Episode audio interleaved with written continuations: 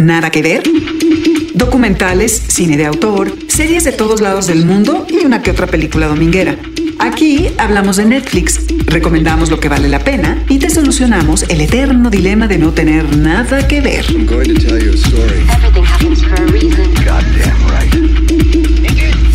Nada que ver, un podcast original de Netflix. Ha llegado la hora de ser prácticos. Bienvenidos, jueves de podcast, jueves de nada que ver. Aquí estamos para hablarles de estrenos, joyas, cosas que no deben de pasar por alto en la plataforma de Netflix. Eh, como cada jueves nos escuchamos, yo soy Luis Pablo Borregar y eh, pues encantado de estar acompañado por Trino Camacho. ¿Cómo estás, querido Luis Pablo? Muy bien, Trino. Gusto en verte, Mariana Linares. Qué gusto escucharlos, qué gusto verlos. Trino Camacho, Luis Pablo Obregard, en este podcast dedicado a Netflix y lo que pueden encontrar en la plataforma. ¿Por qué no aprovechamos las redes sociales donde los Va que encuentran va, y de dónde una vez. comunican? Sí, de una vez. Yo estoy en, en todas las redes, en- tanto en Facebook como en Instagram, como en Twitter, como Trino Monero. ¿Tú, Mariana? Yo en Twitter, arroba Linares Cruz y en Instagram también me pueden encontrar y ahí están también las imágenes de nuestras grabaciones que se ponen buenas. Episodio 22, llevamos 22 semanas aquí hablando de joyitas y tú, Trino, ¿qué traes a la mesa hoy? Una película interesantísima.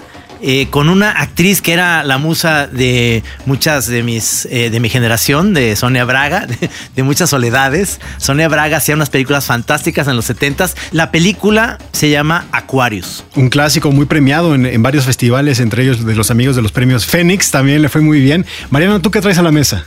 Yo traigo un, ¿qué diremos? Un contenido para entender un poco lo que pasa entre Estados Unidos y China, pero a nivel de cancha. Este documental se llama American Factory y qué es lo que pasa cuando un multimillonario chino decide poner una industria, una empresa en el centro de Ohio. Interesante, ¿eh? es un buen título para entender muchas cosas que están sucediendo. Quiero que por favor ustedes describan qué traigo puesto hoy. Sí, una camisa de Borat que seguramente Sacha Baron Cohen es eh, uno de los grandes. Es que para mí también es un genio, ¿no? Es un genio, es un Sí. genio de la comedia, pero ahora vamos a hablar en, en algo que está involucrado, una serie que él produce, que él actúa como protagonista, se llama The Spy, con ya un viejo conocido de este podcast, Gideon Raff, que es el inventor de Homeland y que también ya hablamos de una película que él produjo y que también escribió, The Red Sea Driving Resort. Eh, O pero, sea que como siempre tú traes lo que tienen que ver hoy en día en Netflix. Pues sí, es, un estreno, es un estreno y ah, finalmente es uno de los actores eh, pues más queridos de comedia. A la vanguardia, Luis Pablo siempre a la vanguardia. Vamos a escuchar de qué va The Spy.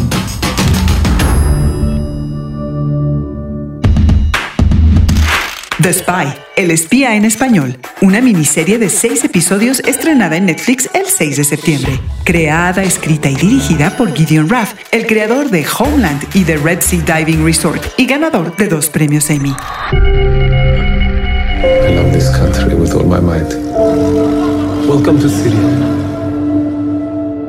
If your country needed you to lie to your friends, your family, your wife, would you do it? La serie está basada en hechos reales y nos lleva a Siria durante la década de los 60 para relatarnos la historia de Eli Cohen, un espía considerado hoy en día héroe nacional en Israel.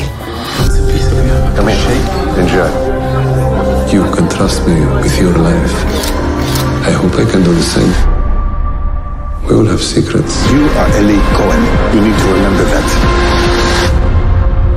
Protagonizada por Noah Tree, Hadar Ratson Rotem, Walid Suaiter y Sasha Baron Cohen, el comediante nominado al Oscar por su personaje Borat, quien en esta serie explora nuevos, más serios y dramáticos aspectos de su capacidad actoral.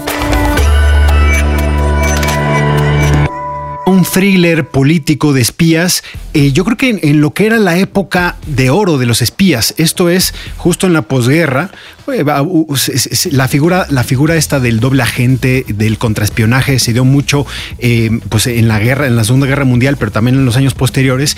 Y lo que nos encontramos ahora es a este agente que es protagonizado por Sasha Baron Cohen, que es Eli Cohen. Un interesante, un perfil interesante, alguien que parecía que estaba teniendo el peor de las chambas en una tienda departamental, que de pronto se convierte en el personaje, el hombre de Jerusalén y Tel Aviv, en Damasco.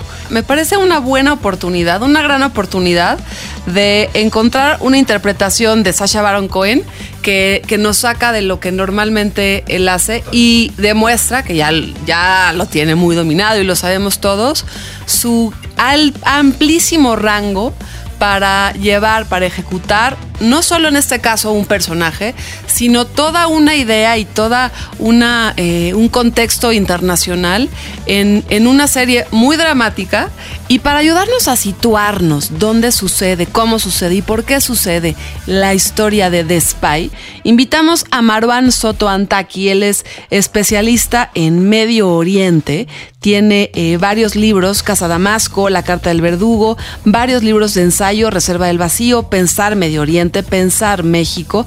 Y él, mejor que nadie, nos puede decir por qué y dónde sucede la serie de Spy. Si uno piensa en Palestina, Israel, normalmente todas las imágenes se remiten a la intifada y cosas así.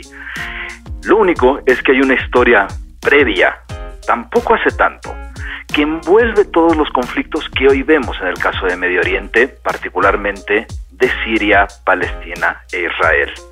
Y es justo ese el contexto en el que se está situando esto. Es década de los 60 con un poco de apuntes previos que son importantes para la formación de no solo estos países, sino de sus mismos conflictos.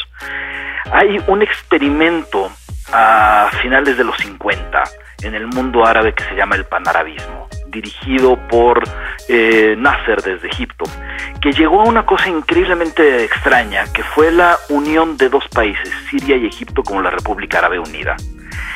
Esta República Árabe Unida dejó de existir a los pocos años y a partir de que deja de existir la República Árabe Unida, Siria tiene una especie de segundo aire, si quieres llamarle independentista, pero en realidad es un asunto identitario, cuando Siria vuelve a ser un país autónomo. Después de ese momento de país autónomo posterior a la República Árabe Unida, en Siria suceden una serie de golpes de Estado uno tras otro, tras otro, tras otro.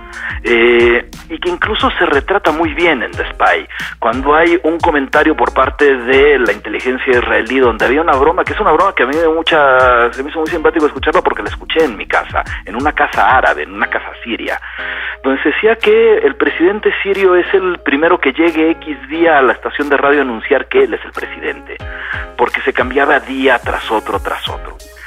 Bajo ese contexto, el eh, principal conflicto de esos años entre Israel y el resto de los países árabes le sucede a la nacionalización del canal de Suez por parte de Egipto, justo de Nasser en medio de este espíritu del panarabismo.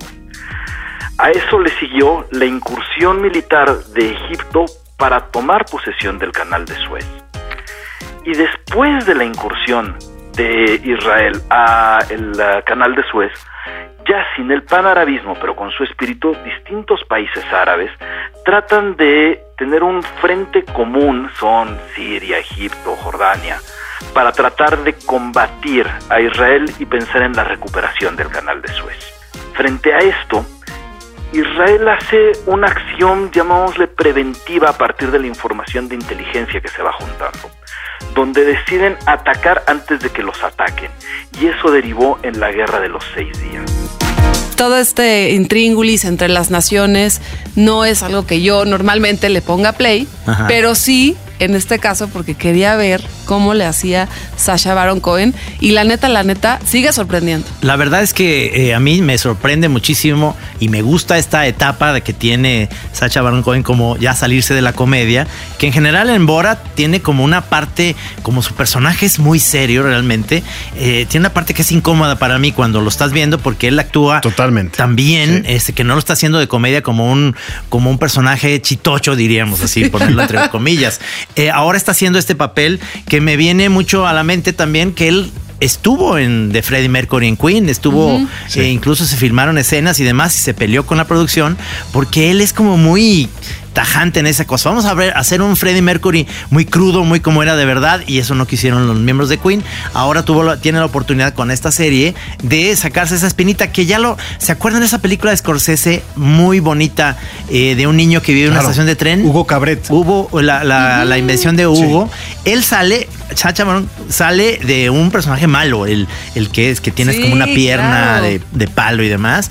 Muy bien, entonces yo creo que esta es la oportunidad que ustedes tienen de ver a un comediante actuando en una serie interesantísima. Que Pero fíjate- normalmente lo vemos, perdóname, con maquillaje y asuntos eh, externos de arte. Y trajes aquí de baño locos. Lo vemos en una estética pues muy limpia, se le ve el rostro, creo que lo único que tiene extremo es el peinado, pero que es parte de ese Bueno, y mismo un, y un- y un- personaje. y un mostachón que tiene que se vuelve como un leitmotiv a lo largo de los seis episodios. Marwan Soto Antaki se confiesa que también es un fan de Sasha Baron Cohen.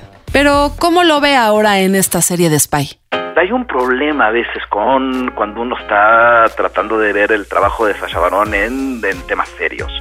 Eh, hubo, por ejemplo, si nos acordamos con eh, Borat, que había todo un sector de la comunidad mediodental que sí llegó a sentirse ofendida por algunas de las caricaturizaciones. Yo trataba de pelearme mucho con eso porque sí creo, estoy convencido que cuando uno entra a los terrenos de la narrativa, lo último que podemos hacer es permitir que la corrección política entre a ser el motor de lo que uno quiere contar. Y eso, eso es uno de los grandes beneficios del humor en el trabajo previo de Sacha Baron Cohen. En cambio, aquí estamos viendo un personaje absolutamente serio, prácticamente irreconocible para quien tenga cualquiera de las otras referencias del trabajo cómico, donde te permite entrar en una convención absoluta de verosimilitud para llevarte a estas cosas. Mi primera sorpresa con Sacha Baron Cohen es que no lo reconocí. Y a la hora de no reconocerlo y tener que regresarle para ver, ah, mira, es que sí, sí es él. Es, sea, qué, actorazo en una posición increíblemente complicada en la que se mezcla el problema familiar, el problema político, en una historia que, te puede remitir al, al film noir político, a una cosa de carret, a este tipo de historias de espionaje que no necesariamente son tan fáciles de percibir en un personaje como los que él había interpretado, para aquí meterte absolutamente de lleno en lo que le está sucediendo en la cabeza y un poco jugando ese equilibrio, que creo que es con el que se hace tanto la buena literatura como la, la buena, la- las buenas series, las buenas películas. Eh, el equilibrio entre el mundo de adentro y afuera y lo que hace este personaje, lo que hace el personaje Sacha Baron Cohen es justo eso, el equilibrio entre el mundo de adentro y el mundo de afuera, cuando el mundo de afuera es Egipto, Siria, Palestina, Israel y su relación familiar. Pero a mí sí me costó trabajo, eh, un, un poco viendo que este cuate ha cincelado toda una carrera en grandes papeles de comedia. Me costó como entrar en el, en el mood que propone Gideon Raff, que además escribe los seis episodios y dirige los seis episodios también. Entonces, es, claramente es un tema que el espionaje, política israelí, todo lo que tiene que ver, ya sabemos que a este cuate, a Gideon Raff, le obsesiona. Pero es interesante ver también el nombre, el título de Sasha Baron Cohen como productor. Sí me costó trabajo encontrarle como el ángulo más serio. A mí se me hizo una historia muy interesante porque lo que hizo este cuate en la vida real, Eli Cohen, que es un, pues, un tipo que tuvo que renunciar a su familia, a sus tres hijos, es muy interesante porque existió este cuate, pisó esta tierra, pero no hay contexto más. O sea, no hay mayor contexto. Yo tuve que terminar de ver El espía y luego ponerme a leer un poco para entender cuál había sido la importancia. Y eso yo creo que es una de las cosas que a mí me quedó a deber esta serie. Tienes razón, Luis Pablo. Hay que situar a este personaje dentro de toda una problemática, inclusive global. Y para hablar sobre ello, Marwan Soto Antaki nos cuenta quién inspiró a este personaje. The Spy justo retrata la vida de un personaje que es figura mítica por aparte de- del sector israelí, para vergüenza gigantesca de la inteligencia militar siria. Porque cuenta una historia de un personaje bastante conocida en esos círculos, que es la historia de Eli Cohen. Eli Cohen es un espía israelí que en medio de este periodo de uno tras otro, tras otro presidente que entraba en Siria a partir de un golpe de Estado, logra inmiscuirse dentro del régimen político sirio hasta transformarse en asesor del secretario de defensa con una cercanía a uno de los presidentes sirios de estos que entraban y salían, a quien conoce en la Argentina. Y este hombre que llega, Eli Cohen, a las más altas esferas de la política siria, es el que le permite a Israel conseguir la información de inteligencia necesaria para ganar la guerra de los seis días y apropiarse de esta, de esta gigantesca cantidad de territorio. Eh, Gideon, bueno, Gideon ya como si fuera mi cuate, Cuate, pero sí. este, Gideon Raff lleva mucho tiempo eh, investigando el caso, haciendo entrevistas, eh, adentrándose en el mundo también de, cómo funcionan estos, estas historias. Y después de su película, que vimos que ya también hablamos de ella hace un par de episodios, de Red Sea Diving Resort, logra hacer esta serie y eso se ve en cuanto, por ejemplo, las escenografías por decir escenografías, las locaciones, donde se ejecuta, cómo se lleva, el color con que se filma, el color con que está cada uno de los lugares y cómo se va también desarrollando en ese lenguaje cinematográfico Me encanta el filtro que le pone la la propia transformación como de- los 50, del personaje de los 60, en donde a mí el vestuario, por ejemplo, me encanta a lo largo de toda la serie porque ubica a toda una comunidad en esa época e inclusive las relaciones entre pareja que pues hablan de otro momento, ¿no? También. Como especialista de Medio Oriente, Marwan Soto Antaki nos cuenta cuáles son las virtudes de esta serie de Spy. Tiene una gran ventaja la serie cuando la trata uno de relacionar con el trasfondo histórico. Primero, al no situarse en el momento más eh, contemporáneo, si queremos verlo de esa manera, o el más recurrente para la memoria de las audiencias del conflicto Palestina y- e Israel, eh, permite sí hacer una revisión bastante exacta que no va a caer en el maniqueísmo que obviamente siempre va a haber una mirada, es una, pues, a ver, la mirada en el arte siempre es subjetiva, la mirada en cualquier novela, en una serie, en una película, en una pintura, siempre es subjetiva, pero dentro de esa subjetividad la serie sí logra hacer un retrato sobre todo de la época en la que no se cae dentro de los lugares comunes que hoy vemos hacia cualquiera de los dos lados. A mí me encanta que tenemos en este episodio puras propuestas que le hacen a uno reflexionar sobre lo que pasa hoy en día fuera justamente de las pantallas. Y este es un gran pretexto para empezar a, a conocer el caso y después ya sigues con la investigación, Elpe. Para que vean, yo me pongo la camiseta, aunque esté Eso. hecha en China. Eso es todo. Pues hablando de cosas hechas en China, está también American Factory. American Factory, documental de casi dos horas. Es el primer resultado de un acuerdo entre Netflix y Higher Ground, la compañía audiovisual de Barack y Michelle Obama. Dirigida por Julia Reichert, tres veces nominada al Oscar, y por Steven Bognar. This is a historic project that is going to help grow this community, give people jobs, and give a future to your kids and my kids. Sit today used to be a General Motors plant, and now there are over 1,000 employees working here. Nos lleva a la ciudad de Dayton, en Ohio, donde desde el 2014 una empresa china reabrió una antigua fábrica de General Motors. We hope someday to get this good. You never give up on the American dream. To me, that would be un-American. El documental retrata la vida cotidiana de los trabajadores que se encuentran a la mitad de un contraste cultural entre la visión china y la visión norteamericana, de cómo debe funcionar una fábrica en el mundo de hoy. Debo confesar que el título no me llamaba la atención. Sí, es, es, es como complicado, ¿verdad? A mí me encantó el documental y lo que se me hace extraño es que lo haya producido o, o los- la, la pareja Obama porque hablan de un tema muy escabroso en su tiempo. Pero ahí has dado en el clavo, Sí, que no superado el título, que yo creo que es bastante desafortunado, y dado que a uno le da curiosidad, ¿qué está haciendo la pareja Obama ahora en contenidos? Pues uno le entra a este documental. Yo sí estoy en desacuerdo con ustedes. A mí me parece un enorme título. American Factory, porque justo yo creo que cuando te- terminas de ver este documental, te queda muy claro, o sea, por qué es el título. O sea, es qué es, qué es una fábrica americana en un mundo global. Es decir, es realmente un poco como nosotros lo que hablábamos aquí en el episodio de cine nacional, ¿no? Eh, ¿Qué es, qué es un producto americano ya? Este en la América está de, de Trump, ¿no? Sí. O sea, si es capital chino en una fábrica compuesta por chinos y americanos que sí, efectivamente está en Dayton, Ohio. ¿Eso es una fábrica americana o ya es una fábrica de lo donde estamos en 2019? Eso es muy interesante, otra sí. cosa que yo, yo creo que es el documental se convierte en un testimonio increíble para que tengan al magnate este chino que es un personaje. Sí, es totalmente. Es un personaje, ¿no? Qué cosa. Es un tipo que obviamente no habla inglés, eh, fue pobre en su infancia y ahora es un tipo com- completamente obsesionado con el trabajo, obsesionado con las ganancias. Llega a Estados Unidos y llega a Dayton, Ohio, que es como si nos, nos ponen a nosotros en Marte, ¿no?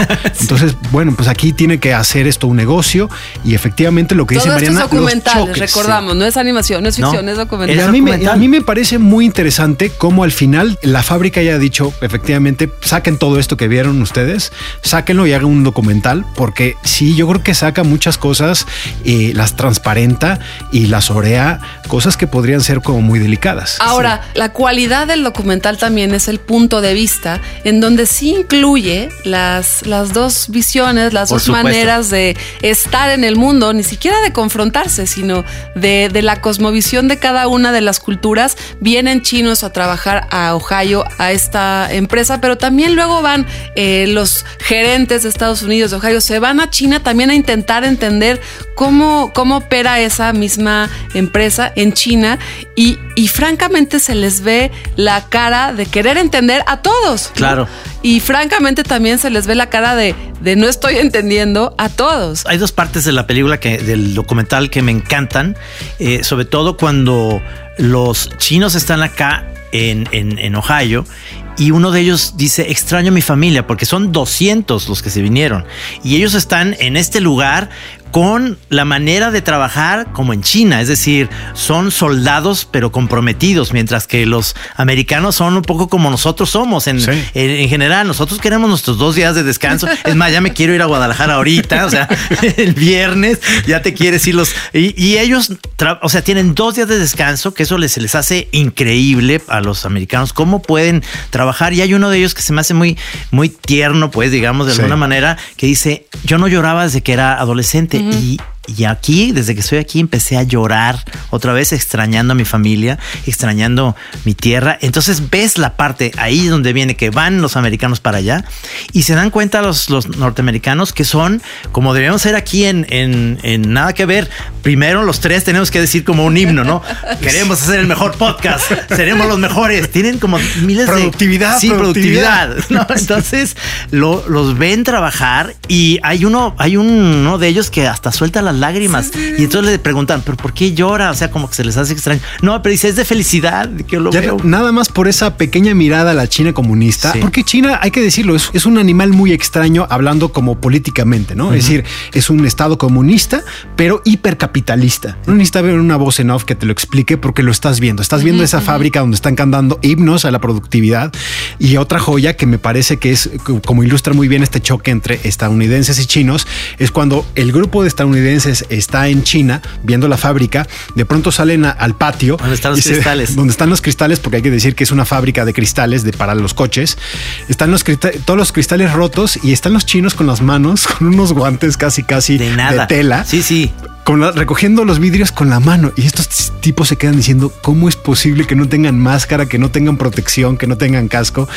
Y eso también me hace pensar por qué, por qué México es tan buen, pre- Sí, sí, por tan buen destino para la mano de obra. ¿no? Para la mano de obra. Y ahí te das cuenta también un poco de la mentalidad de, eh, que empieza a dividir a los mismos, a los mismos de la empresa, no a los chinos, sino a los mismos americanos, que es el sindicato, ¿no? Sí, Entonces exactamente. ahí empieza también una división de gente que dice, a ver, ya tenemos cuatro años, aquí se fue General Motors, no tenemos chamba, este vino a darnos esa chamba, la vamos a perder, nos pueden despedir. Pero yo sí les quería preguntar, ¿les parece un documental racista? sí creo que hay una, una visión, no del documental, pero sí de ciertas miradas y de ciertas actitudes de los trabajadores. Por supuesto, veo medio Trump ahí este, metido. Yo fíjate que no, justamente me parece que ese es lo que le da a este documental en particular un valor distinto a otras a otros contenidos que hemos visto similares, porque además si ustedes pueden ver después el pequeño documental en donde Michelle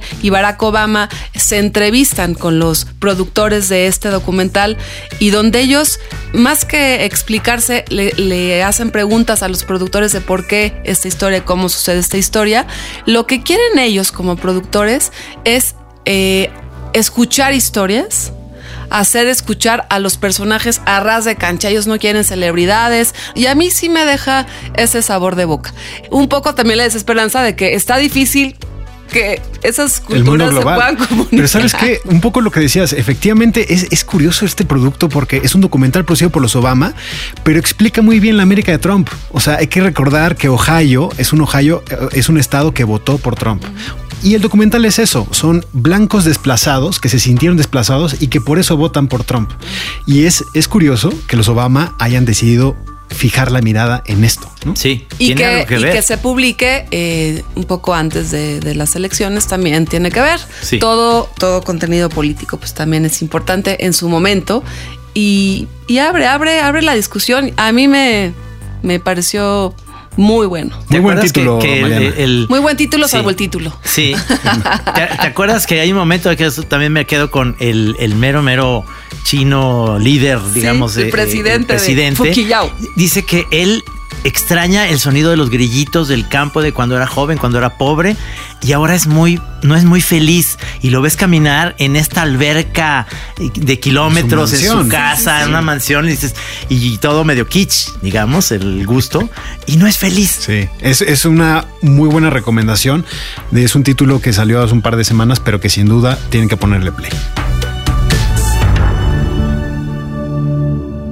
Pues Trino, nos mencionabas tú la musa de la soledad. Exactamente, estaba hablando yo precisamente de Sonia Braga, que sigue estando muy guapa esa señora y es una película muy padre, muy, muy actual. Yo lo estoy viendo mucho en, en la ciudad de Guadalajara, que pasa como en todas las ciudades grandes, que los inmobiliarios vienen a, a, a- a poner sus reglas. Se llama Aquarius. Aquarius, multipremiada producción franco-brasileña del 2016, dirigida por una de las voces más interesantes del Brasil actual, Clever Mendoza Filo. Tudo. Meu apartamento não está à venda, eu não vou vender, tá certo? Ficción de 140 minutos protagonizada por Sonia Braga, que narra la vida de Clara, una mujer de sesenta y tantos años que lleva viviendo casi cuatro décadas en un departamento en la ciudad de Recife. Você sabe alguma coisa sobre essa gente? Tá querendo me botar medo. É, mas é bom ter um pouquinho de medo mesmo, né? Teimosa. Às vezes a senhora parece um- uma mistura de velhinha com criança. É que eu sou uma velhinha com criança. Tudo junto. Ahora se enfrenta a una compañía de desarrollo inmobiliario que planea construir nuevos edificios en esa zona e insiste en comprar la propiedad de Clara, una historia de resistencia al desarrollo desde una perspectiva local e íntima. Aquarius es el nombre de estos eh, edificios que quieren construir. Y es una historia preciosa. Estuvo en Cannes, ha ganado premios. La verdad, a mí no sé qué les parezca a ustedes, pero se me hizo una historia muy bonita. Tiene escenas fuertes, es decir, yo digo que es para mayores de 18 años si fuera al cine, pero ya es una película que si no tiene esas partes fuertes, porque el contenido sexual que siempre tiene Sonia Braga está ahí otra vez.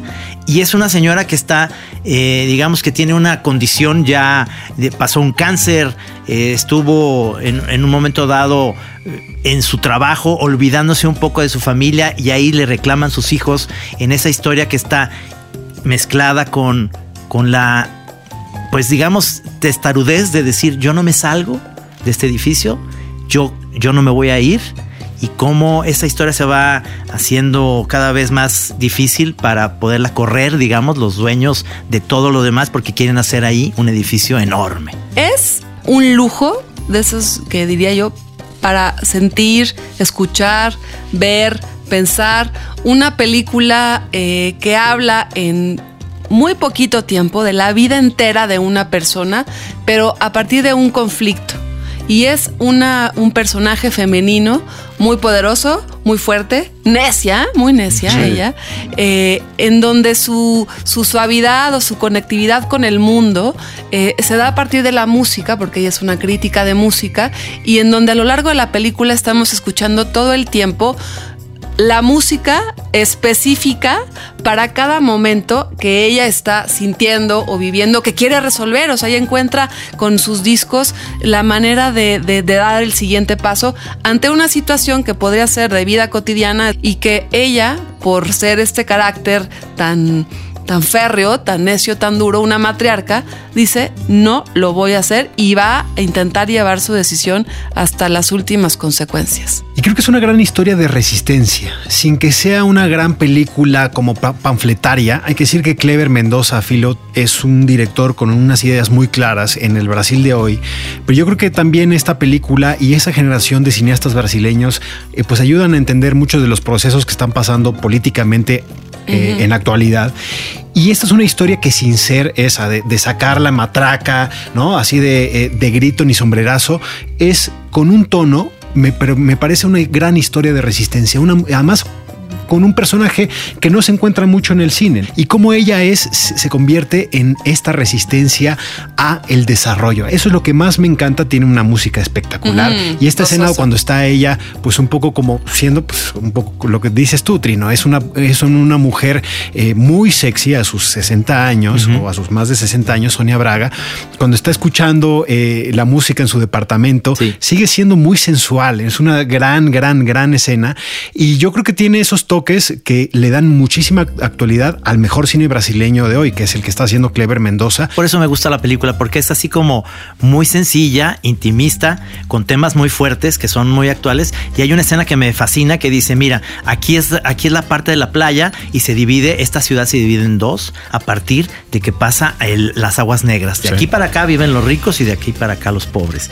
Y ves, claro, un Brasil desarrollado con miles de edificios, como está pasando en muchas ciudades latinoamericanas. Y cómo llegas al otro lado donde está la fiesta, donde está la gente, la gente como diferente. Y, y eso es lo que me gusta de la película. Música de Roberto Carlos, de, de María Betania, de Villalobos, el, el- el compositor. Este, genial, se me hizo muy, y hay una, una secuencia hermosa, eh, un poco con esto que dices tú, desde la resistencia, desde temas profundos, pero desde la ligereza, en donde eh, eh, Clara, que es la protagonista, invita a sus amigochas a echarse un baile, ¿no? Y esa noche se van puras amigas a, a- a bailar.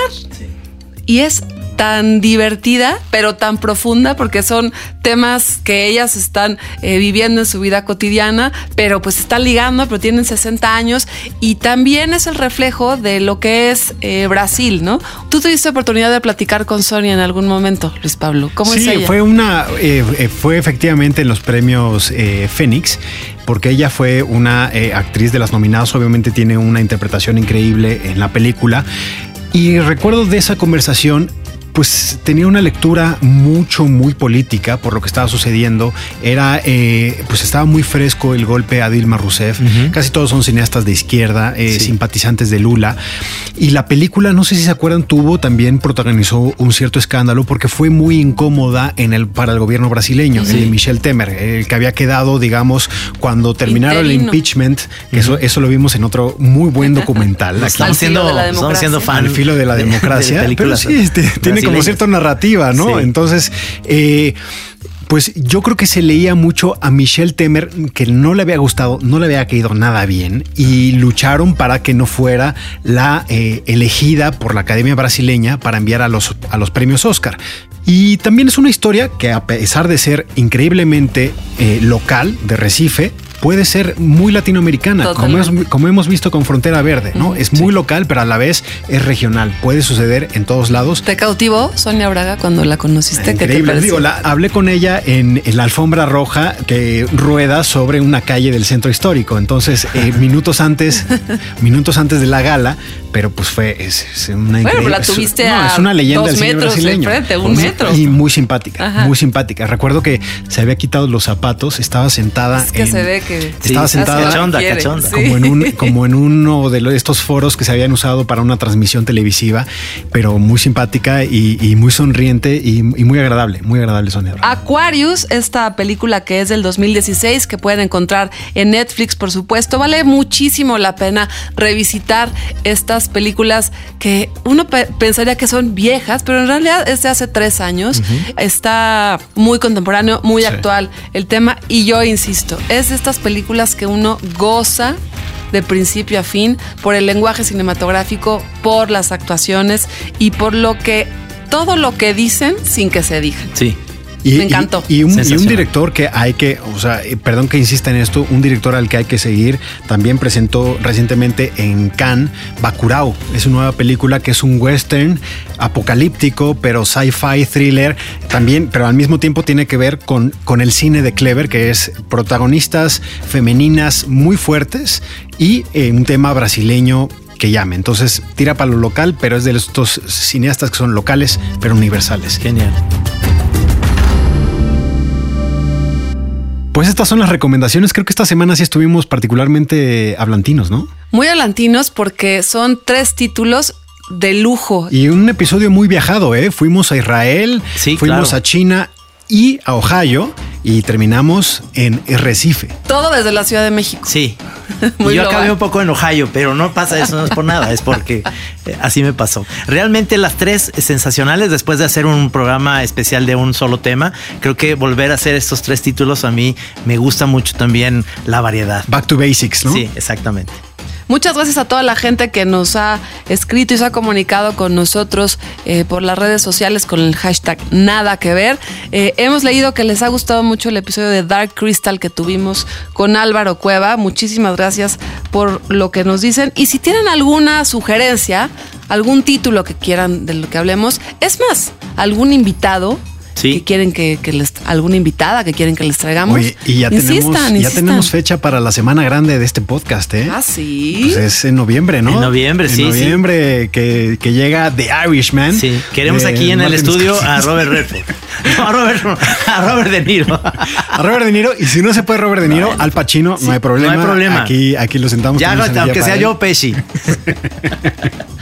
Pero bueno, aquí hasta aquí llegamos en esta semana, episodio 22 de Nada que ver, un podcast original de Netflix. Y aquí estamos cada semana para traerles a la mesa títulos, documentales, ficciones y largometrajes que no se pueden perder. Hasta la próxima. Cada semana, tres recomendaciones en una conversación de sobremesa. Nada que ver. Un podcast original de Netflix.